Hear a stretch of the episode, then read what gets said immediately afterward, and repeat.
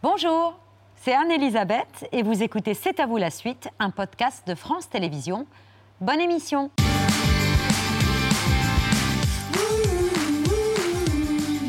C'est à vous en direct jusqu'à 20h55 avec Mohamed, Pierre, Patrick et un duo de journalistes qui enquêtent à quatre mains depuis près de 25 ans. Sarko m'a tué, un président ne devrait pas dire ça.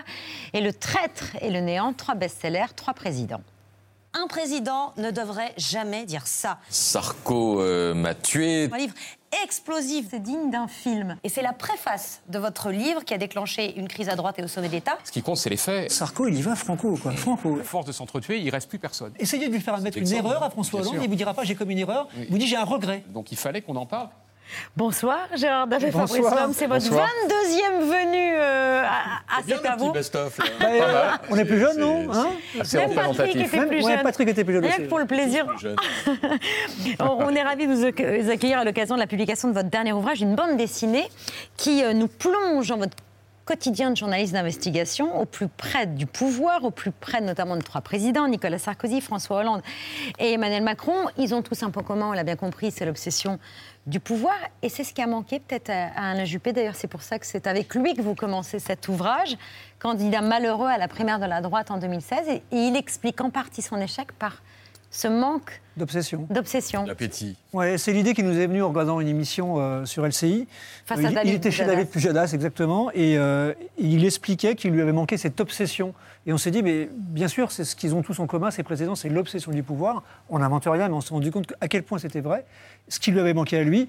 Et on s'est dit que nous aussi, on pouvait se ranger dans cette catégorie-là, c'est qu'on était aussi obsédés par le pouvoir, mais différemment, c'est-à-dire pour en révéler les, les coulisses. Oui, parce que vous n'êtes pas du tout fan de politique à la base. Vous êtes plutôt obsédé par le, le foot, euh, le Bah, rock. on on est, c'est vrai qu'on est plutôt venu au journalisme, euh, on va dire, par, la- par le sport euh, et notamment le football. Mais très vite, on a goûté, on va dire, à la, à la- à la politique, au journalisme politique ou à l'enquête politique. On a adoré ça. Et c'est vrai que notre obsession, justement, très rapidement, elle s'est tournée vers, les, vers les, les côtés obscurs de la force, si je puis dire, en tout cas de la force politique, quelle qu'elle soit, de droite ou de gauche ou d'ailleurs. Pour en comprendre les mécanismes, pour, euh, par euh, curiosité presque, parce qu'aujourd'hui, il y a l'obsession de la transparence aussi. Bah, c'est comme ça qu'on traite de la politique? Oui, mais je pense qu'avant même qu'on ait, qu'on ait parlé de, de cette notion de transparence qui est souvent un peu rebattue et qui est un petit peu un cliché, je pense simplement c'est c'est c'est le rôle des journalistes et pas seulement, euh, pas seulement le nôtre, hein, les, journalistes en général, c'est d'aller voir derrière les, dire, les paravents qui sont mis en place, derrière les, instruments de communication et les pouvoirs, quels qu'ils soient, euh, ont des stratégies de communication et notre rôle, nous, c'est d'essayer de les, de, de- de les forcer pour voir ce qu'il y a derrière. Je pense que c'est vraiment le, le rôle basique en fait du journaliste, d'enquête ou pas. Bon, on en parle longuement de cet ouvrage, L'obsession du pouvoir, mais il y a quelqu'un qui est obsédé, mais de cinéma et de culture, c'est Pierre.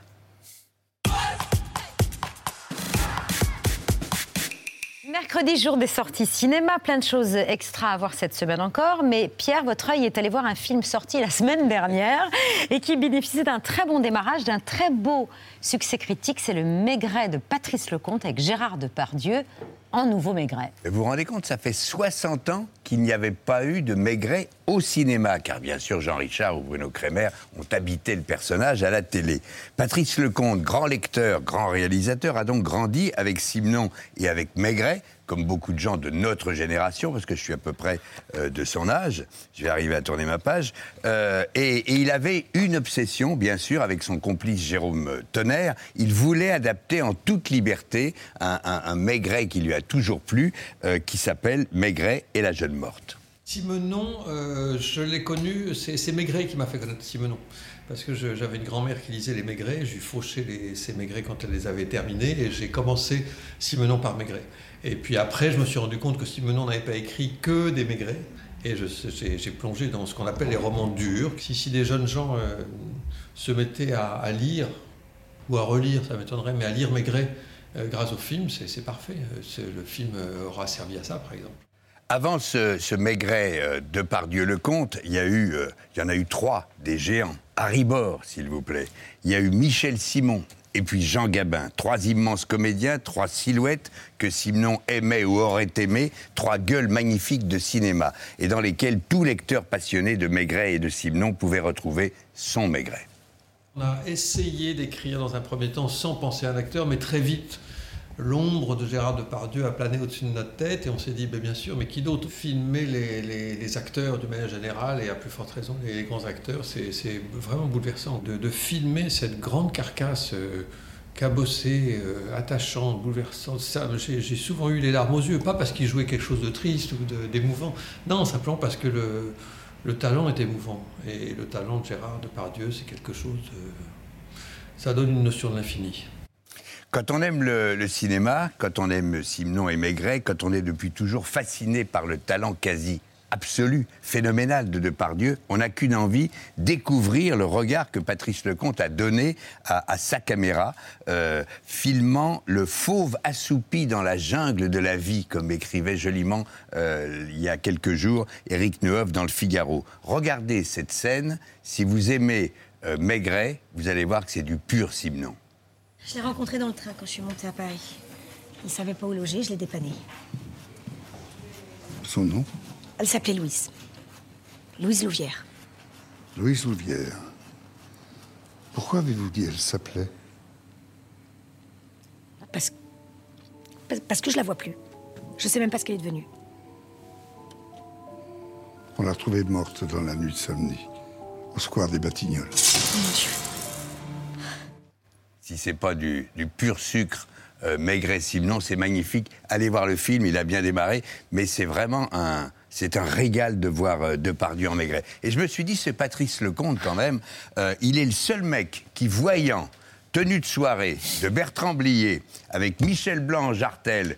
euh, convo- con- convo- convoité par Depardieu, eh ben, le Lecomte s'est dit voilà deux personnages pour Simenon. Car souvenez-vous, son premier Simenon, euh, pour Patrick Lecomte, il l'a proposé à Michel Leblanc pour le remarquable Monsieur Hir.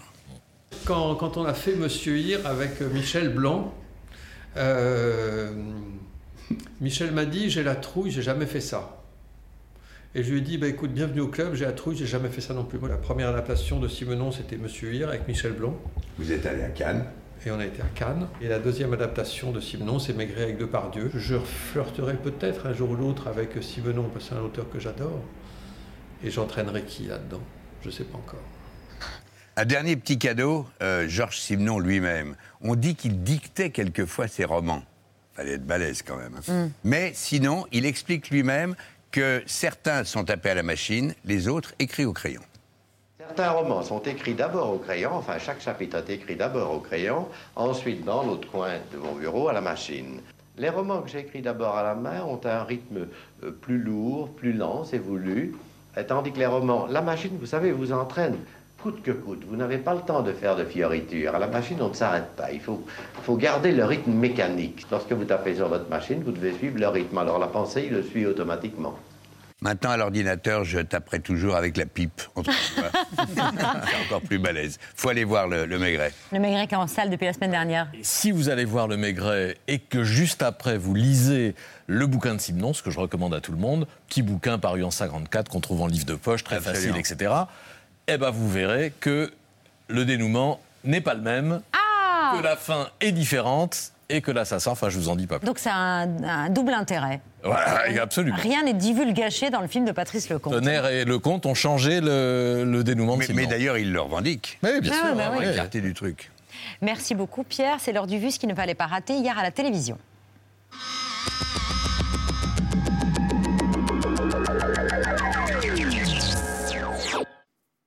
Le site était stratégique.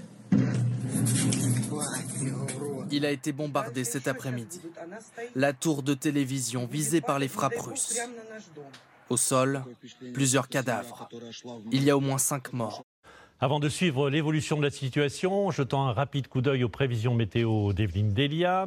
En votre nom à tous, je salue la présence dans notre hémicycle de M. Vadim Omelchenko, ambassadeur d'Ukraine en France, et lui adresse notre message d'amitié et de solidarité. Nous allons livrer une guerre économique et financière totale à la Russie. Elle s'appelle la place de la liberté. Tôt ce matin, Kharkiv, la deuxième ville d'Ukraine, a été de nouveau bombardée par l'armée russe. Ce missile est tombé juste devant la préfecture régionale, située en plein centre de la ville. Sur des dizaines de mètres, les façades ont volé en éclats, les voitures ont explosé.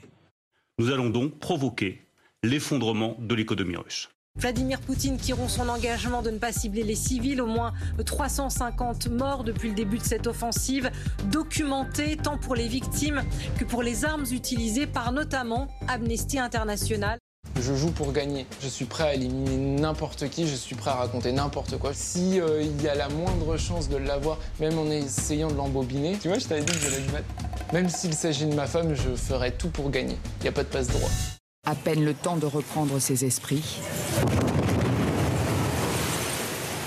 Deuxième explosion à l'extérieur. Une colonne de chars longue de 60 km en train de converger vers la capitale. Les troupes russes se trouveraient à seulement 25 km. Une standing ovation au Parlement européen pour Volodymyr Zelensky. En direct depuis Kiev, le président ukrainien réclamait une adhésion rapide de l'Ukraine à l'Union européenne. Nous nous battons pour être européens. Nous avons montré que nous en sommes tout aussi dignes que vous. Montrez-nous à votre tour que vous ne nous laisserez pas tomber. Je voulais dire bonjour à tous les militaires russes qui veulent venir sur notre terre et nous la prendre, tuer nos enfants. Nous ne vous attendons pas ici, vous allez tous mourir ici. Vous ne trouverez que la mort ici. Il faut tenir, il faut tenir encore, encore, encore, encore, jusqu'au bout de lui-même, jusqu'au bout de lui-même. Je suis pas dedans. Je suis parti dedans. Mais on s'en fout que t'es parti dedans, te stresse pas, fais le On est pénalisé. Je vais t'expliquer un truc, un abandon, il n'y a pas de remplaçant. Je sais qu'il n'y a pas de Il remplaçant. n'y a pas de remplaçant. Mais- Ça veut dire que toi tu pars ce soir, demain on part en unité, on va essayer de Ouais. pas perdre. Si on perd, il Ouais. y a toi qui pars et il y a un de nous qui part. L'abandon de Franck, personne ne s'y attendait hein, sur le camp. Donc là, il nous a mis un couteau dans le dos comme ça. Un bonjour à passer avant de, de nous quitter? Non, d'accord. J'ai rien prévu. D'accord. Vous n'avez pas d'amis? Aucun. Aucun? Ah ouais. Depuis un an et demi, l'équipe de Cash enquête sur les EHPAD privés commerciaux et notamment sur le leader Corian. On parle d'un groupe qui fait plusieurs milliards de chiffres d'affaires par an.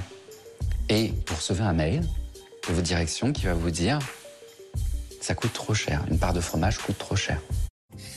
Bon, bah montrez, parce que C'est sinon les, les- les gens vont se sentir exclus. mais j'ai pas fait exprès. Elle me fait des doigts d'honneur avec, sa fausse main pendant que vous parlez. Ah, C'est une enfant. Mais je suis pas une enfant, je l'ai pas fait exprès.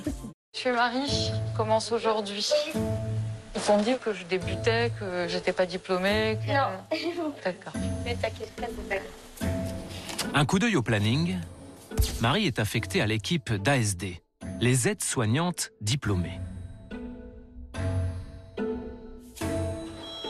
Elle découvre ensuite qu'elle n'est pas la seule à travailler comme aide-soignante sans avoir de diplôme. Ah non, non, non, non, non. Allez, un, deux.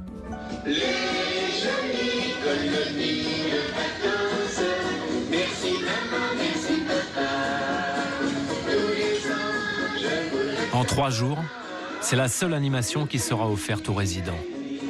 Bien loin des engagements de Corian, qui en promet trois par jour.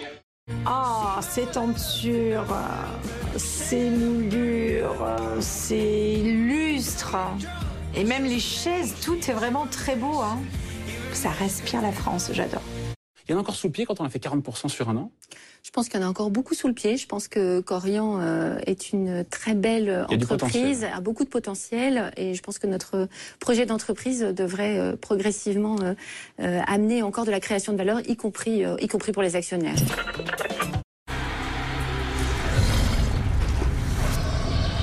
C'est quoi le CRJ C'est le budget alloué pour un résident pour une journée. Son coût de revient. Son coût de revient journalier, Et ça, ça comprend le petit déjeuner, le déjeuner, le goûter, le repas du soir et la collation du soir. Ça comprend aussi les boissons. Donc là, il est de 4,35 euros.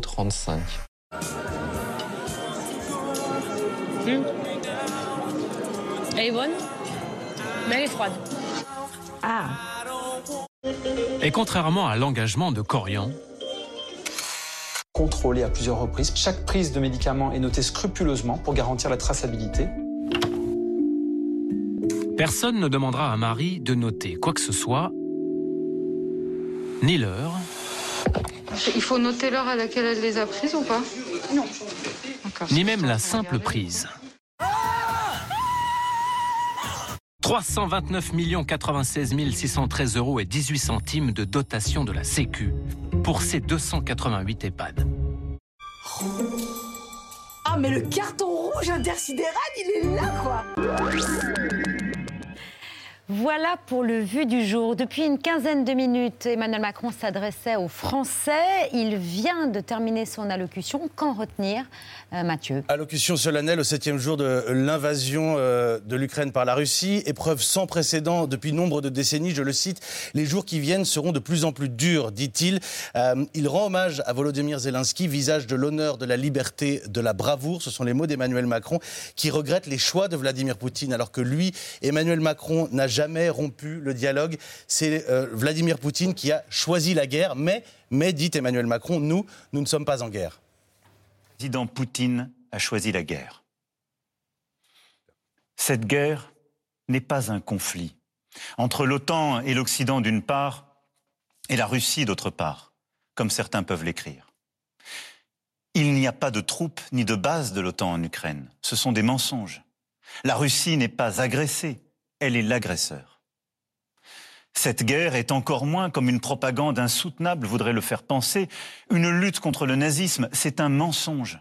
Une insulte à l'histoire de la Russie et de l'Ukraine, à la mémoire de nos aînés qui ont combattu côte à côte contre le nazisme. Les dirigeants russes s'en prennent à la mémoire de la Shoah en Ukraine, comme ils s'en prennent en Russie à la mémoire des crimes du stalinisme. Cette guerre est le fruit d'un esprit de revanche. Emmanuel Macron qui salue également la mobilisation internationale, qui cite les fédérations sportives qui ont exclu la Russie, qui salue en fait la condamnation quasiment unanime, salue les diplomates sur le terrain, les journalistes, ceux qui accueillent ici le travail associatif pour les réfugiés également. Ils promettent un plan de résilience économique et sociale pour les secteurs de l'agriculture, de l'industrie, d'autres secteurs économiques qui souffrent déjà et qui souffriront encore, annonce le président de la République. Enfin, pour ceux qui attendaient, on ne l'attendait pas, mais un mot de la présidentielle du côté d'Emmanuel Macron, simplement cette allusion, notre Europe, sera bousculé. J'aurai l'occasion d'y revenir, dit Emmanuel Macron. Votre regard à tous les deux sur cette déclaration solennelle d'Emmanuel Macron, muet en chef de guerre et toujours pas en candidat. Il a jusqu'à vendredi 18h pour euh, se déclarer. C'est une lettre au Conseil constitutionnel pour confirmer son intention d'être candidat. Il a réuni euh, les parrainages, mais il faut qu'il envoie une euh, déclaration d'intérêt et de patrimoine aussi. Ce conflit ukrainien, il change tout à la campagne présidentielle? Bah, ça change tout. Disons que ça, accentue encore euh, le sentiment qui était celui de, tous les observateurs que Emmanuel Macron était assez largement favori. Là, évidemment, c'est les chefs de guerre. Euh, il y a un mouvement, j'allais dire, euh, presque automatique de l'opinion publique derrière, le chef. Et c'est vrai que ça facilite les choses pour son, éventuelle réélection, même si c'est dérisoire par rapport à une guerre qui est, à nos portes et qui fait déjà des victimes. Un conflit qui remet officiellement sur le devant de la scène euh, les deux anciens présidents, Nicolas Sarkozy et François Hollande, qui sont consultés par Emmanuel Macron, qui s'expriment en tout cas pour l'un, François Hollande. On conserve le titre de président à vie dans tous les sens du terme. On a bien du mal à décrocher. L'obsession du pouvoir, ça va jusqu'à l'obsession de la conquête à nouveau du pouvoir. Ils sont souvent persuadés qu'ils reviendront au pouvoir. Ils sont tous les deux toujours dans les starting blocks. Je pense que Nicolas Sarkozy, et encore quand il a vu Valérie Pécresse tout à l'heure, n'a pas dû être constamment euh, euphorique devant sa prestation. Et quant à Nicolas, quant à François, c'est un jugement de valeur de votre part, ça. Éventuellement, mais en attendant, vous n'êtes pas encore dans la tête de Nicolas Sarkozy? Non, mais il suffit de, voir la campagne de Valérie Pécresse, ce qui se passe depuis 2-3 mois. Je n'invente rien, hein, de, de, Karcher qu'elle a ressorti, fort mal à propos, jusqu'à son, son meeting raté, et au moment où elle dit aussi que Poutine n'est pas un dictateur. Honnêtement, ça se passe pas super très bien. Mm. Donc euh, Sarkozy n'est pas, à mon avis, très ravi devant tout ça. Et quant à François Hollande, euh, pour le coup, Poutine, c'est un sujet qu'il connaît bien et dont il nous a souvent parlé, dont un président ne devrait pas dire ça. On en avait beaucoup parlé avec lui. Il nous a beaucoup raconté. Euh, c'est pour parler de Minsk, c'est pour parler aussi euh, quand il s'agit d'arrêter de livrer le Mistral. Et il a toujours été très clair là-dessus. Il a toujours dit c'est un animal qui ne comprend que le rapport de force. Il faut être dur et violent avec lui. Nicolas. Il n'a pas eu plus de résultats. Non, mais personne n'a eu de résultats avec Poutine. Nicolas Sarkozy, François Hollande, au cours de votre carrière, vous avez vu grandir leur rivalité, rivalité qui a atteint son apogée lors du débat de la présidentielle en 2012. Savez-vous pour combien pèse l'énergie fossile dans les 70 milliards de déficit? Le savez-vous au moins? Oui, oui, je le sais. Si, vous le savez, vous le dites. Quel est le niveau des prélèvements obligatoires aujourd'hui?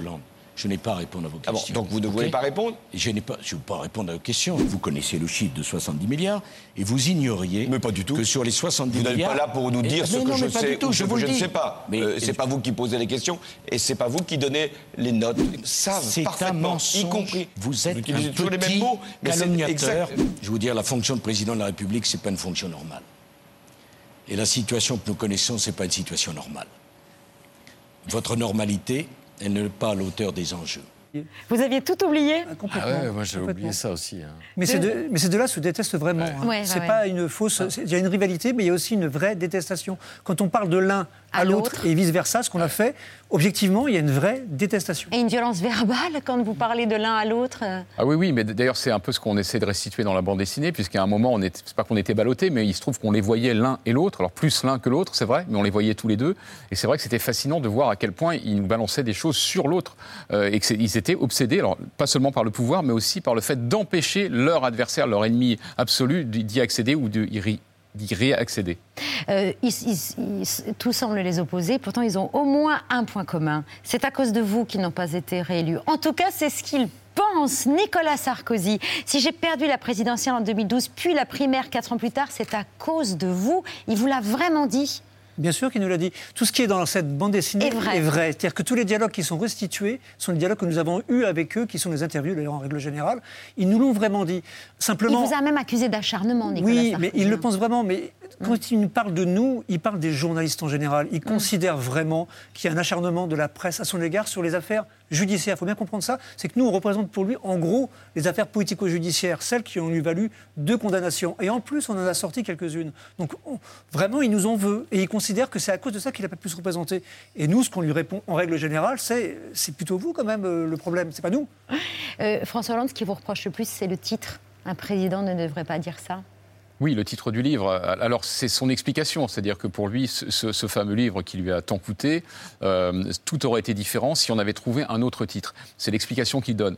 Nous, on n'est pas forcément convaincus. On pense que le titre, sans doute, n'était pas en sa faveur. Mais je pense que même avec un titre, on va dire, plus sobre ou, ou- ou moins original, euh, le, le contenu du livre était, euh, j'allais dire, a- avait un contenu suffisamment déflagratoire pour emporter des conséquences qu'on n'avait pas mesurées sur le coup, d'ailleurs. C'est vraiment le titre, c'est pas une question de date, c'est-à-dire que François Hollande n'était pas convaincu que ça paraîtrait après la Ça, ça a présidentielle. longtemps circulé, ça continue à circuler. La vérité, non, mais la, la vérité. Je pose la question, Non, vous avez bien raison. La vérité, ça- je le répète à chaque fois, c'est pour ça, c'est toujours un plaisir. La vérité, c'est qu'il lui-même souhaitait que le livre sorte avant la fin de sa présidence. Ah ouais. C'est lui qui le souhaitait. Et nous, on a fait ce qu'on a voulu. C'est-à-dire qu'on l'a sorti avant la fin de sa présidence. Et c'est le titre vraiment qui lui a posé problème, plus que le contenu. D'ailleurs, aujourd'hui, quand on le revoit, euh, on Ouais, n'est pas ouais. le seul à le revoir. il le dit- Présomption il le de dit faute. lui-même. hein. Et pourtant, on a parlé du contenu, hein, quand même. Ouais, ouais. Au moment où c'est sorti, euh, le- enfin, je veux dire, il y avait des choses. Mais le Bien sûr. titre, un président ne devrait pas dire ça, ça devient un gimmick, quoi. Que Et beaucoup ça, de devient, candidats. et ça devient même une pièce de théâtre, euh, Elisabeth Lemoine. Une pièce de théâtre inspirée du livre. Exactement, qui, Bah, voilà. qui est tiré du livre qui va être joué à Bobino euh, du 1er au 3 avril avec Thibaut de Montalembert. Le et on en est ravis. Le traître et le néant, en revanche, ça ne devrait pas empêcher Ma- Emmanuel Macron euh, d'être réélu. Pour l'instant, non, mais il faut, il faut surtout savoir qu'en général, quand on fait un livre, contrairement à, à la réputation qui peut nous être faite, il ne s'agit pas de détruire ou de, ou de pas viser ou de déstabiliser quelqu'un, pas du tout. C'est d'enquêter, de trouver le- les zones d'ombre éventuellement. On en a trouvé chez les trois, et puis après, il y a les conséquences qui ne qui, qui nous appartiennent pas. Donc, comme vous vous mettez en scène dans ce- cette bande dessinée, enfin que le dessinateur avec qui vous travaillez vous a, vous a figuré, il est quand même beaucoup question aussi des rapports entre journalistes et politiques. Euh, vous expliquez euh, l'image, c'est des aimants qui se, qui s'attirent et qui se repoussent. Euh, c'est ça qui vous, qui vous vient. Et, et vous comprenez pas du tout ceux qui refusent de fréquenter les politiques ou qui refusent de déjeuner avec les politiques. Ça, Bah, non, parce que pour pénétrer le- le cercle du pouvoir, il faut bien le fréquenter, le pouvoir, pour comprendre ce qui se passe. Après, il faut avoir des règles très claires et très précises. Par exemple, à l'époque, de- un président ne devrait pas dire ça. Il nous a été reproché à un moment donné d'avoir invité le président Hollande chez nous. oui. On l'a invité chez nous, c'est vrai. Sur pour, des euh, soirées, ouais. Oui, mais c'était pas des soirées euh, sympathiques entre amis. On n'est pas amis d'ailleurs. On avait à chaque fois deux iPhones posés, on enregistrait les propos, il le savait bien. Mm. C'était une interview. Simplement, on l'avait déplacé, on l'avait translaté en fait de l'Élysée à chez nous, devant Mais un ça change canard. tout. Mais ça change tout. Euh, ici, quand on fait à des, des domicile. dîners, ça se passe bien aussi. Ça, change, ça change les choses. Quand vous avez un huissier à l'Élysée qui vient vous déranger et quand vous êtes chez vous, que vous avez trois heures devant vous pour l'interviewer, ça donne des phrases qui sont plus intéressantes. Donc le contact et la distance, la formule est d'Hubert Bovmery, le fondateur du, du Monde. Vous racontez aussi euh, des erreurs euh, que vous avez pu commettre, par exemple sur euh, l'affaire Bettencourt, avec un témoignage que vous n'avez pas enregistré. Absolument. Bah, Ah, c'est quand même dingue. Le, le- le- le but du- du- de, de- de- de l'ouvrage, c'est justement de faire œuvre, vous en parliez tout à l'heure, de, transparence, y compris sur nous-mêmes. Euh, et donc, de, si parfois on se met en scène, c'est aussi euh, parfois pour ne pas se donner le beau rôle et restituer des, des- des- des mésaventures qui nous sont arrivées, notamment cette la fameuse interview de la de comptable des- Bettencourt. des Bettencourt que j'ai appelée moi-même alors qu'elle sortait de, de- de- de la police, qu'elle qu'elle venait d'être interrogée. Je lui ai fait répéter ce qu'elle m'avait déjà dit précédemment. J'ai fait ça dans l'urgence, je ne l'ai pas enregistré. Et après, eh ben, ce qui s'est passé, c'est qu'elle a été réentendue par les policiers qui lui ont mis la pression. Elle est revenue sur une partie de ses propos. Et ça a été pour moi, journalistiquement, un moment très très dur. Très très très très dur. Dans vos, quand vous racontez votre carrière, vous racontez comment vous arrivez au monde en, en 2000, et là, Edoui Poulenel vous donne comme conseil ne néglige pas les petites sources, travaille les syndicats policiers. C'est comme ça, j'ai eu souvent mes meilleures infos. C'est toujours vrai aujourd'hui? Bah, moi, sources pour, pour- pour être tout à fait honnête, euh, ça n'a pas été mon cas. Euh, donc je pense que c'était peut-être soit il a été meilleur que moi dans la fréquentation des syndicats de police, soit euh, la- les, infos étaient passées à un, dans, dans un autre niveau. En tous les cas, en, en revanche, si Sur vous les voulez petites dire, sources. voilà, les petites sources ne jamais négliger, évidemment, aller à la base, les policiers, les gendarmes, les, les magistrats, etc. Bien entendu. Mais quitte à, à traîner beaucoup avec ces petites sources, boire une bière à 10 heures ou, Mais c'est un des plaisirs de ce métier, ou objectivement. boire euh, très tard le soir. Ouais, dans, Eh oui. dans l'enquête, c'est un des plaisirs de ce métier, c'est justement de, de passer du temps avec les sources. Les sources, c'est un terme qui est un peu désagréable. Ce sont surtout des gens, des êtres humains, femmes ou hommes. Et, et- et donc, il y a un rapport humain qui s'installe. Et c'est ça qui est passionnant dans ce métier. Il y, a, une chose que j'aime bien chez vous, c'est que vous détestez les gens qui euh, témoignent en disant mais je veux pas être cité. Et dans ce cas-là, vous ne les citez pas du tout. Vous ne citez pas leurs propos. Vous, ça arrive souvent que dans des papiers ou des bouquins, on dise une source anonyme dit que. Vous, c'est ou citer, sourcer, ou alors on, on ne donne pas le propos. Exactement. C'est-à-dire que nous, on est tout à fait opposé à ce qu'on appelle les citations anonymes. Voilà. Et qu'effectivement, on voit encore trop souvent avec des gens qui sont baptisés un visiteur du soir, un proche d'eux, etc. Parce qu'on trouve que c'est un procédé déloyal. C'est ce qu'on nous a appris quand on est arrivé au monde, en fait, en 2000. Et Gérard, juste quelques années après, c'est ce qu'on nous a dit. Et j'ai trouvé que c'était un enseignement formidable. Et donc, on essaie de l'appliquer systématiquement maintenant. Donc, effectivement, soit les gens assument leurs propos et on les cite, soit, ce qui est respectable, ils ne veulent pas apparaître, mais on ne va pas les mettre, on va pas les déguiser derrière une citation anonyme. Pour nous, les citations anonymes, c'est un peu comme dans le domaine judiciaire, les lettres anonymes. Et ça laisse pas de très bons souvenirs. Et parfois, vos sources sont les présidents eux-mêmes. Nicolas Sarkozy, par exemple, qui vous a aiguillé sur euh, la piste de François Hollande et Julie Gaillet. Oui, c'est un jour, il nous dit euh, concrètement, vous devriez suivre, euh, vous devriez vous renseigner sur euh, François Hollande, qui sort en scooter de l'Élysée pour aller voir sa bonne amie. Je me souviens encore de l'expression, Oui, sa, sa bonne, bonne amie. amie, oui. Et moi, je ne savais pas, je ne savais rien de tout ça. On, on était pourtant souvent à l'Élysée. Je ne savais pas qu'il avait une bonne amie, comme il dit. Et, et même c'est Bernard Tapie qui nous en avait parlé avant, tu te rappelles? Peut-être sur les conseils du Nicolas Sarkozy, j'en sais rien. Mais en tout cas, concrètement, oui, il nous en a parlé et on s'en est évidemment pas occupé. Et on a fait, ouais, découvert ça par la suite. on, on faisait un livre sur le président Hollande et on était, on, on savait en fait pas grand-chose sur lui, manifestement. Vous venez de citer Bernard Tapie, qui était une- de vos sources et qui vous appelait pourtant les, les deux salauds. Ouais, c'était quand il était sympa et de bonne humeur. on a Ouais. eu pire, mais on a tous eu pire. Hein. Tous violent. ceux qui ont eu à interviewer Bernard Tapie on, on a tous pris plein la gueule régulièrement, mais il n'y avait pas que ça chez lui. C'est-à-dire que c'était, euh, et je pense qu'on le sent à travers la bande dessinée, il y avait aussi une sorte de d'affection, je ne sais pas comment expliquer ça, de complicité. euh, il se reconnaissait en nous, on se reconnaissait en lui sur certains aspects. Euh, c'est pour ça que quand il est décédé, moi j'étais triste personnellement, vraiment. Et, et pourtant, c'est quelqu'un euh, euh, qu'on a beaucoup, non pas combattu, mais sur lequel on a révélé beaucoup de choses. Mais il nous en voulait, puis après il nous passait l'éponge, il nous rappelait. Et à la fois, quand il vous dit que même mon cuisinier m'a demandé si je devais mettre du cyanure dans votre bouffe, on rigole aussi. Quand... Ouais, mais on a- D'ailleurs, on a rigolé ce jour-là Ah oui. également. Peut-être qu'on a eu tort de rigoler, mais on a rigolé. Vous n'êtes pas fait que des amis dans ce métier. On écoute Éric Dupont-Moretti en 2017. C'était ici, non? Euh, messieurs Davé et l'homme, qui sont toujours euh, bien informés, sont les nouveaux inquisiteurs, seraient avisés de lire un, un traité qui est un traité de droit parlementaire qui a été rédigé sous la Troisième République par Eugène Pierre. Les inquisiteurs, ça c'est un reproche qui vous est souvent fait. hein. Et là, ce jour-là, Fabrice était très énervé, je me rappelle très très bien, et on ne savait pas comment répondre à Dupont-Moretti. Et en fait, on ne sait toujours pas comment lui répondre. La vérité, c'est qu'on ne maîtrise pas le verbe comme lui. Ce qu'on peut Mm. dire aujourd'hui, c'est qu'il est mis en examen garde des Sceaux, ce qui est une position parfaitement euh, curieuse, je trouve, à tenir, mais qu'on s'en tient là. Et dans ce métier, je, je pense qu'il faut être prêt à avoir des ennemis. Et je pense que Dupont-Moretti est un bon ennemi. Ouais, prêt à avoir des ennemis, prêt à être mis sur écoute, cambriolé, suivi, subir des intimidations. Vous avez été sous protection euh, policière pendant deux ans, mais vous dites que ça fait partie du jeu.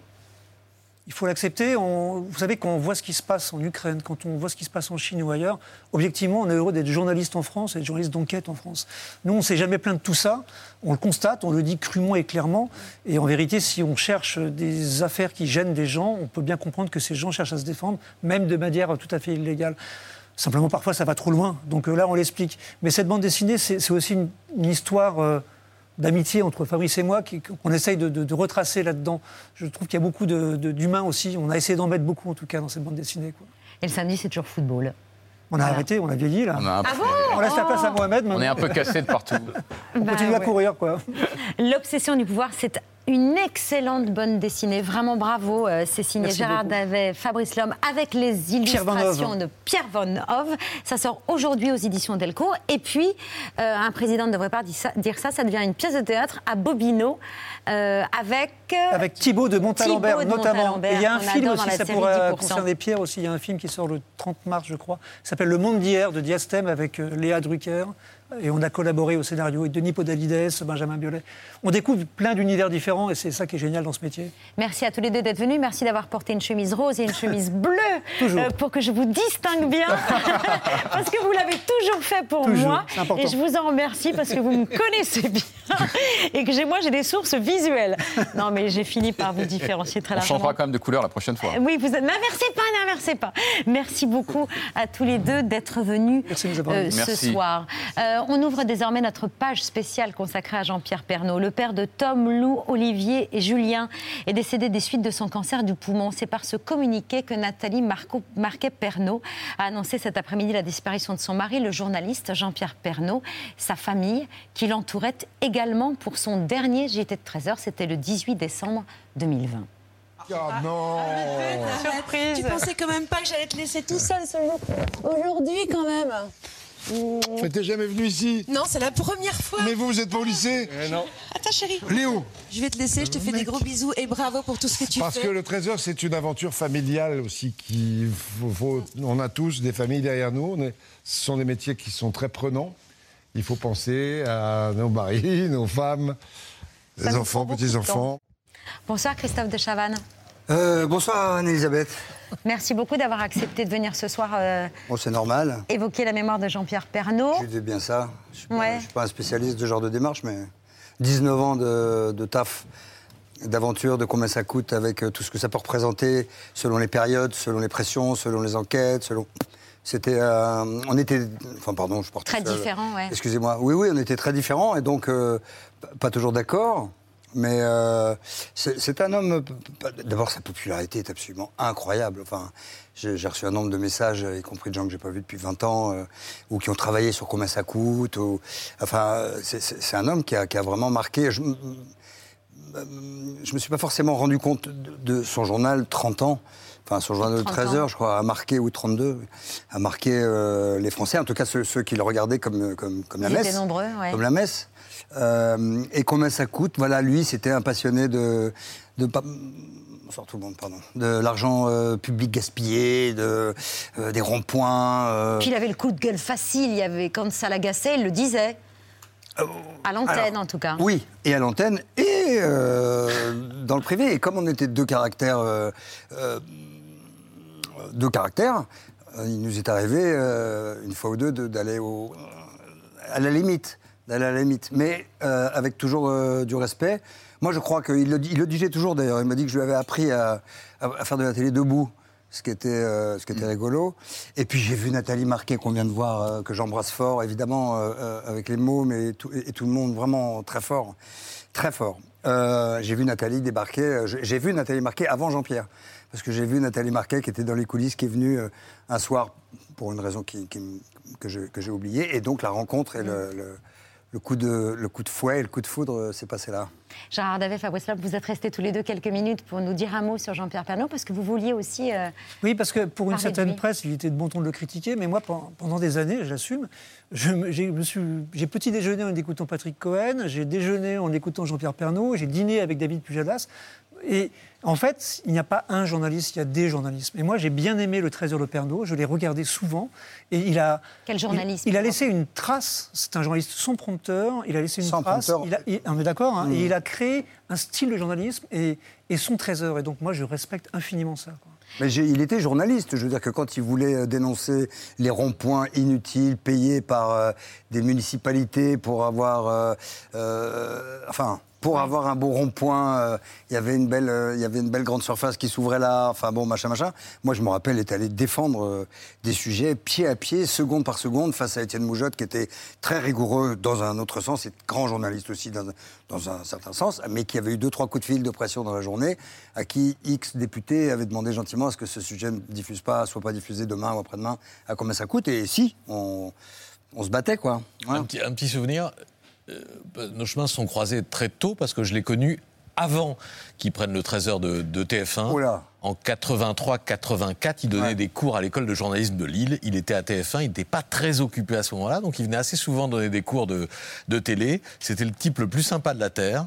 Et je l'ai revu après plusieurs fois, quand il avait le trésor de TF1 et la célébrité. Et c'était le même. Il était pareil. Ouais, et c'est très rare dans ce métier que des gens aussi célèbres que lui, et Dieu sait qu'il le fut, soient euh, aussi euh, normal, c'est un mot à la con, mais aussi simple. Et, et- et, enfin voilà, il avait vraiment, enfin, il aurait pu peut-être même faire, tu vois, avoir une vie un peu différente, peut-être, sais, j'en sais rien, un bateau, une belle bagnole, un machin. Il s'en foutait. Il avait son jardin en banlieue toute proche de Paris. Il avait ses enfants, sa femme. Enfin, euh, C'était aussi ça l'explication de sa proximité bah, bien sûr. permanente. Il était vraiment comme, comme, comme les gens qui, comme tout le monde. voilà. Très attaché à la Mais on, on- on a eu des souvenirs euh, vraiment, vraiment formidables. Après euh, l'annonce du décès de Jean-Pierre Pernaud, euh, les hommages s'enchaînent pour euh, évoquer un journaliste dont la mémoire a été saluée directement par le président de la République. C'était il, y a- il y a quelques minutes. Il a habité le cœur de nos foyers. Nous ne l'oublierons pas. Ce sont les mots de Emmanuel Macron, le président, sur les réseaux sociaux et sur Twitter. Le Premier ministre Jean Castex, la France des territoires, perd cette voix familière et ce visage rassurant qui parlait si bien d'elle et savait si bien lui parler. Pas un, un mot de notre pays ne lui était inconnu, pas une tradition de nos terroirs ne lui était étrangère. Ah, ça, j'avoue que je crois que euh, aucun d'entre nous, si on a suivi le Trésor, ne peut ignorer les santons, les sabots, les, guirlandes, les. Le mec était partout, tout le temps. Il et- sentait tout avant. Ah oui, oui, puis. Il se passait les gilets jaunes, gilets il les a jaunes, sentis, les- exactement. les 80 km/h, c'était sa croisade aussi, je me rappelle. Ah, il a eu quelques croisades. ouais. Il sentait les choses, en fait. On avait aussi les hommages de certains de ses collègues ou de ses anciens collègues, celui de Nico Saliagas, celui de Michel Denisot. Quelle tristesse, Jean-Pierre Pernaud fut un collègue euh, du journal de 13h, époque Yves Mourouzi. Puis il a réussi un parcours euh, singulier, et enfin ceux de, de Stéphane Bern. En tout cas. Ouais, il dit aussi, euh, Denisot, il dit aussi, euh, euh, en étant lui-même, et ce qu'on vient de souligner. Mm. Et c'est dans ce métier, on le sait, Pierre, euh, tout le monde, c'est vraiment c'est rare en vrai. Et euh, voilà, c'est- et c'est tellement jeune, 71 ans, bordel. Et surtout, Christophe, c'était euh, l'une des personnalités préférées euh, des, des Français. On le sait, on a été posé la question à ces Français de- depuis quelques minutes après l'annonce du décès de Jean-Pierre Pernaud. Il représentait beaucoup de choses, en fait. euh, Le français par excellence, quelqu'un qui aimait le territoire, euh, les, les bonnes choses, euh, la France, quoi. C'est le petit village, quoi. C'est c'est la France rurale. C'est celui qui parle très bien des Français, des villages de France. Et oh, été- je suis très émue. J'ai surtout le souvenir de lui chez mes grands-parents. Mes grands-parents regardaient beaucoup la télé, donc euh, une figure euh, un peu que j'avais l'habitude de voir euh, pendant mon enfance. Jean-Pierre Pernaud, c'est un monument euh, de la France. C'est un sourire en moins sur les écrans, la joie de vivre. Père quelqu'un de cher. Bonsoir Jacques Legros. D'accord. D'accord. Bonsoir Anne-Elisabeth. Bonsoir, merci d'avoir accepté d'être en ligne avec nous et de nous dire quelques mots en direct euh, ce soir dans C'est à vous. Vous remplaciez Jean-Pierre Pernaud, le joker de Jean-Pierre Pernaud. Vous avez travaillé 25 ans ensemble. Vous avez eu un mot pour lui euh, dans votre journal ce midi. Euh, il a. euh, Ben, écoutez, oui oui j'aurai surtout euh, une édition euh, à- où il sera très présent euh, demain à, 13h parce que j'ai appris son décès, euh, j'ai appris son décès dans l'après-midi. Euh, moi, je suis très triste qu'à à 71 ans seulement, il n'ait pas eu le temps de profiter de d'une retraite qu'il n'aurait jamais vraiment prise. Je le sais bien parce qu'il était incapable de s'arrêter. Et puis, euh, pendant 25 ans, vous avez raison, euh, j'ai partagé le, même fauteuil du journal et je continue à le faire et dès demain, je le ferai. Et euh, c'était un militant pour moi de la, des gens normaux des Français, euh, des Français normaux. Euh, ce n'était pas un militant de la France contre Paris ou de Paris contre la France. C'était simplement euh, un militant de l'authenticité. Voilà. Et si on si on l'a critiqué, c'est parce que c'est parce que finalement on n'aime pas la France parce que lui l'aimait. Et ça, c'était profondément. Et c'est un point commun qu'on a d'ailleurs. Si je peux me permettre de parler de moi, mais c'est vrai que pourquoi 25 ans, 33 ans pour lui? Simplement parce qu'on partageait les mêmes valeurs d'authenticité et qu'on aime cette euh, région dont on était originaire. Parce que ça, c'est Jacques. un point commun qu'on avait. Merci beaucoup, Jacques Legros. Euh, merci d'avoir dit quelques mots pour nous en direct dans C'est à vous. Pardon de vous couper, mais la ligne euh, n'est pas très bonne. Jean-Pierre Pernaut, la dernière star du JT, avec sa voix si particulière, grave et chaleureuse, 33 ans de journal, c'était toute sa vie. Euh, son premier JT, c'était le 22 février 1988. Dans un instant, Jean-Pierre Pernaut prend son envol de 13h. À 19h, vol de charme avec la météo d'Isabelle Périou. À demain. Au revoir. Mesdames et messieurs, bonjour. Premier événement de cette matinée, le grave incident qui s'est produit en Nouvelle-Calédonie tout à l'heure. Dix gendarmes mobiles ont été blessés et une dizaine d'autres pris en otage par un groupe de Mélanésiens. Des camions de gendarmerie auraient été incendiés. Tout de suite, une correspondance de Florence Descamps à Nouméa. Tout à l'heure, Pierre le rappelait, record, recordman absolu des audiences. 6 à 7 millions de personnes par jour. À ce moment-là, là, il prend le journal. euh, la 2 est devant. hein. Euh, Antenne 2 midi est, est en tête et, Mais il, a il fait des- redresse, il remonte. Et donc il va remonter, il va aller au sommet, il va faire des pointes à 8, 8 et demi. C'est c'est du jamais vu. Et c'est Yves Mourouzi qui lui avait mis le pied à l'étrier. Il lui a succédé. Rue Cognac-Jay, mini table ronde entre quelques responsables du journal, car pour une fois, Yves Mourouzi n'a pas assisté, à cause de nous il est vrai, à la conférence de rédaction du matin. Conseil des ministres, euh, ce sera Jacques Hébert. Point, Brigitte Matron.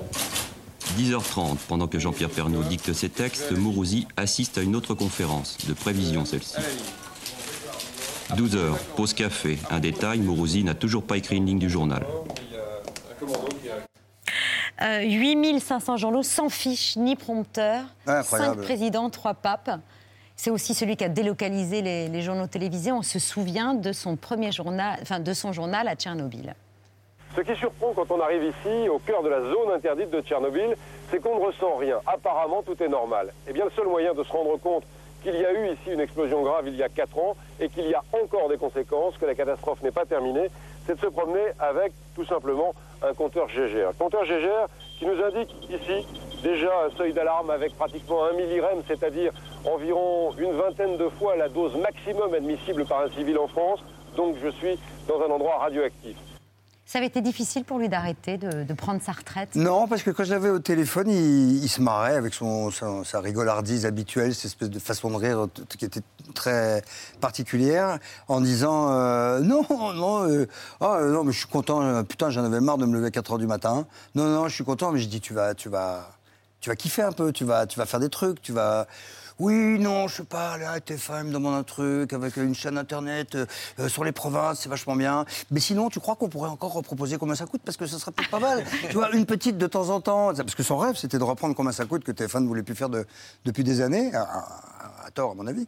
Et euh, bah, combien ça coûte ne, ne survivra pas à Jean-Pierre. C'est pendant le premier confinement qu'il faisait des capsules depuis son. Ouais, de chez lui. De chez lui, Où il depuis- avait poussé ses avec son jardin coups de là. gueule. Ouais, ouais. Ah bah il poussait des coups de gueule de dingue. Ah, le jardin dans lequel il s'était cassé la figure euh, 4 ans avant, où il s'était pété je sais pas quoi, où il avait été absent pour la première fois de sa vie aussi, après 25 ans de journal. euh, C'était de péter un truc.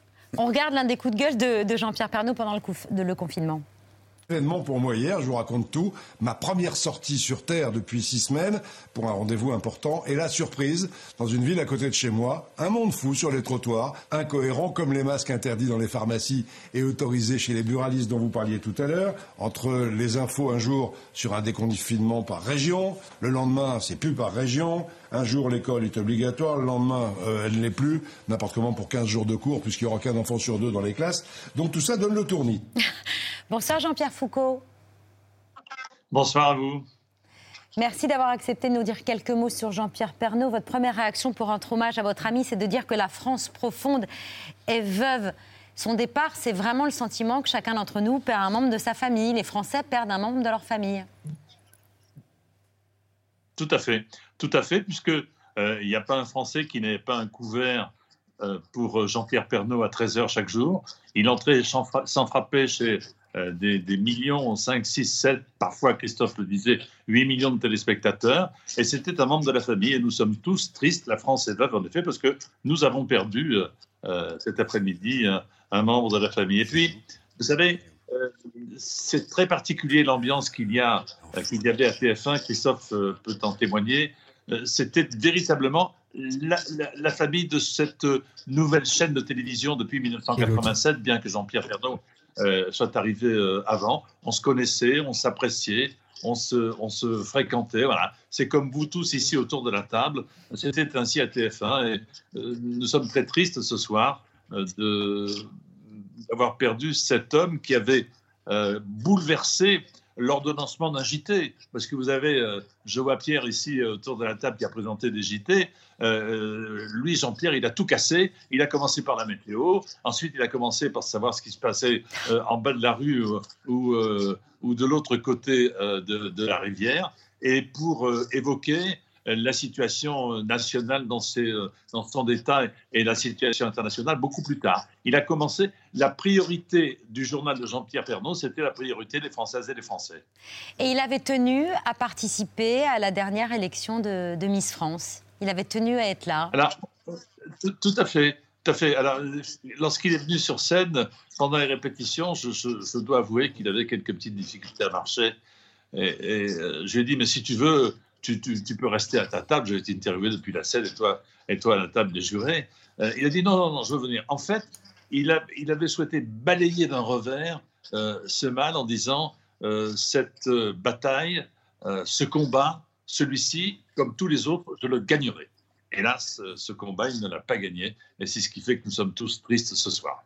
Merci beaucoup, Jean-Pierre Foucault, d'avoir accepté de répondre à quelques-unes de nos questions. Il était né à Amiens. Euh, il avait grandi à quelques encablures euh, d'Amiens. Et il était né dans ces régions, et notamment cette Picardie et cette, euh, ces, ces régions au nord de, de Paris qu'il aimait tant. C'est ça qui a fait de lui l'ambassadeur des régions. Il nous en parlait quand il était venu ici même en septembre dernier. Jean-Pierre Pernaut est ce soir notre invité. Bonsoir.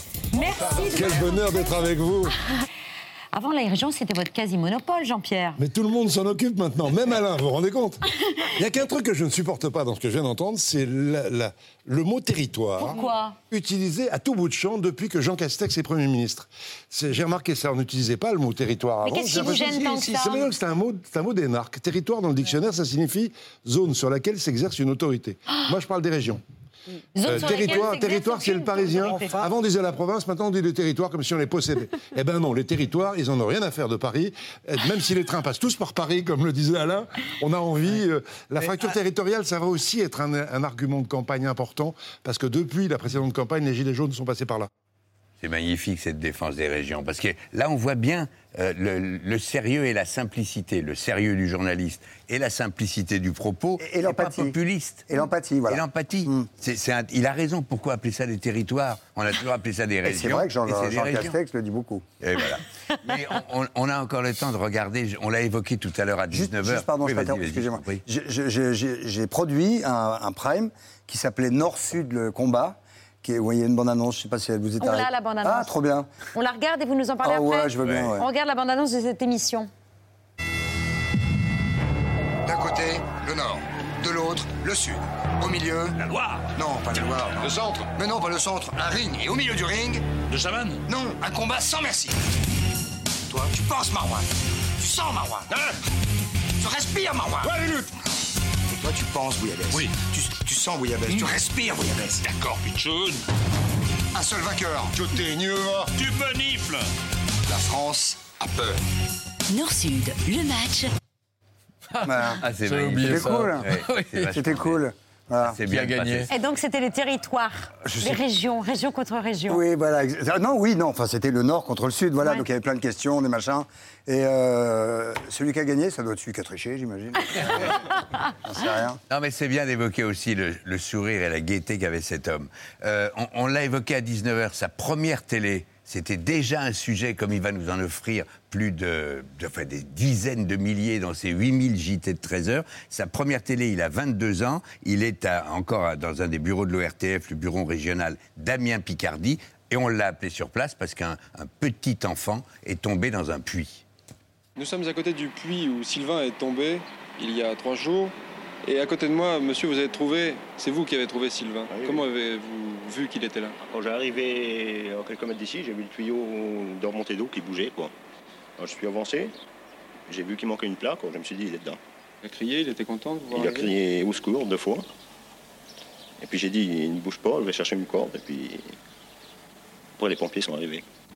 Voilà, trois ans plus tard, il entrera à TF1, nouvelle chaîne autonome après l'éclatement de l'ORTF. Et en 88, il présentera son premier JT dès lors que Francis Bouygues lui confiera, après avoir racheté cette chaîne, il lui confiera ce journal où il va faire toute sa vie. Et la nôtre. Voilà, ce journal de 13 heures qui est devenu tellement culte qu'en 2010, Michel Houellebecq en avait fait l'un des protagonistes de son roman, La carte et le territoire, un personnage réel qui avait senti avant d'autres la richesse patrimoniale de la France. Et il en était très fier. Il en était. Il était très fier parce qu'il était effectivement simple et il n'avait pas la grosse tête, mais ça, ça l'avait rendu extrêmement fier euh, qu'il soit mentionné dans le, dans le bouquin de Houellebecq. Malgré le mot territoire.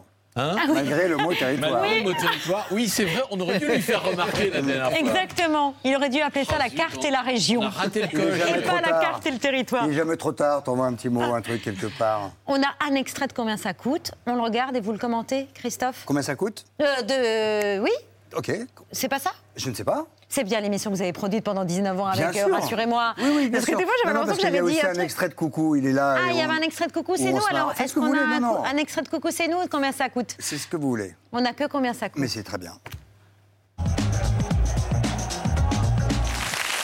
Bonsoir à toutes et bonsoir à tous. Ciel, c'est mardi et il n'est pas là, mais rassurez-vous, il reviendra en septembre. Et Christophe de Chavannes n'est pas loin puisque c'est lui qui a conçu cette émission tout à fait nouvelle dans un décor de banque pour vous parler d'un thème inhabituel à la télévision, l'argent, l'un des derniers sujets tabous en France. Combien ça coûte en direct aujourd'hui pour parler de l'argent, des arnaques, de l'argent public gaspillé? Dans la torpeur de l'été, pour la casser cette torpeur et revenir à l'essentiel, l'argent, c'est combien ça coûte? Ouais, ça vous émeut, Christophe. hein. C'était la première de, de combien ça coûte. C'est normal. Merci d'avoir accepté de venir euh, témoigner ce soir C'est sur le normal plateau aussi. de C'est à vous. Euh, Bertrand, Oui. ce soir, votre hommage personnel Oui, à parce Jean-Pierre que bah. Jean-Pierre Pernaut, c'est toute mon enfance, parce que chaque midi, ma grand-mère venait me chercher à l'école et je déjeunais avec elle devant le trésor de Jean-Pierre Pernaut. Et Jean-Pierre, on le disait, a souvent été raillé pour son amour des régions et sa défense des terroirs, mais lui-même avait de l'autodérision et se moquait de cette caricature. Il s'en était d'ailleurs amusé euh, dans cette bande-annonce lors de son passage de relais avec Marie-Sophie Lacaro l'année dernière. Alors pour t'aider, regarde. 30 ans de notes, de petites fiches, j'ai tout noté. Tiens, on va prendre, je sais pas, euh, une fiche au hasard. Charentaise. Tu connais les charentaises Technique de fabrication du XVIIe siècle. Dicton et adage des régions. À Mars poudreux. Avril pluvieux, bien évidemment. Voilà, c'est cadeau. Merci Jean-Pierre. Eh oui, et Christophe me contredira pas, Jean-Pierre n'était pas le dernier pour déconner. Même s'il animait le 13h de la première chaîne d'Europe, Jean-Pierre Pernaut ne se prenait pas au sérieux, surtout les jours de chute de neige. Dans un instant, la météo et la neige avec Evelyne Delia. À 20h, Laurence Ferrari. Demain, c'est Jacques Legros que vous retrouverez. Euh, et on va se quitter, bon, avec la neige qui continue à tomber à Paris et ici sur ce plateau. Moi, je vous souhaite de belles fêtes de fin d'année. Ah, Salut. ça oui, oui, oui. Donc combien ça coûte Ah, beaucoup. combien ça coûte? Il en a pris plus que ça. hein. Oui, oui. Des boules qui permettaient à Jean-Pierre Pernaut de glisser euh, de jolis double sens dans ses... Oui. Pardon, non, excuse-moi, je ne sais pas si on peut interrompre. Juste, j'ai chez moi à la campagne des arbres énormes qui étaient des arbres ridicules que Pernod exigeait à chaque émission. Il nous faisait chier car il voulait des végétaux, des végétaux. Et je, et, et je disais d'accord, Jean-Pierre. Et donc on lui amenait des végétaux en frais. Et un jour, je me suis dit, c'est pas possible que ces végétaux soient gâchés. Donc j'ai mis ça dans un vieux break et j'ai tout emmené à la campagne. Et je lui ai dit un jour, il n'y a pas très longtemps, ces arbres ont 25 ou 30 ans. Donc ils- sont devenus euh, énormes et ils étaient là à ses pieds pendant qu'ils faisaient les émissions, excuse-moi. C'est Mais- parce que- Donc, c'est parce qu'il y avait aussi les boules. Mais- mais bien sûr, Il y avait oui. les boules et les végétaux. Ben voilà. Les arbres poussent donc. Ah oui, Bien joué. ouais. Les boules, donc, qui permettaient à Jean-Pierre Pernaut de glisser de jolis doubles sens dans ses 13 heures. Ah oui. Pensez ailleurs, monsieur le ministre travaille. Eh oui, monsieur le ministre, car les petites boules que vous avez vues, ce sont celles de Jacques Lang, qui nous a gentiment autorisé à tourner dans les jardins du Palais Royal. Eh oui, les fameuses boules de Jack Lang, les Petite boules. boule. Principal sujet de fou rire dans son 13 heures. Il va vous passionner, Caroline. Je sais sûr. que vous adorez euh, jouer aux boules. 4112 équipes pour le mondial à pétanque à Marseille. Ça fait plus de 12 000 joueurs et 17 tonnes de boules. À Marseille, Linda Herré, Jérémy Souris. Jean-Pierre Pernaut a été chroniqueur d'un soir dans C'est à vous. Il avait remplacé au pied levé Mathieu Noël exceptionnellement et avait assuré le débrief de l'émission à sa place. Il avait très bien cerné l'équipe. C'est à vous, c'est d'abord une bande de bons. Alors là, j'ai hésité, il n'y avait pas de faute de frappe. Une bande de bons copains, Ouais. ravis de se retrouver chaque soir pour écrire ensemble sûr, une dernier. nouvelle page de l'histoire du journalisme. Le tout dans la joie et la bonne humeur, n'est-ce pas, Anne-Elisabeth? Qu'est-ce que j'ai encore fait Moi, je me mets directement là? Alors, non, tu, non, non. Non, d'abord, tu fais, le, tu fais le poirier sur le.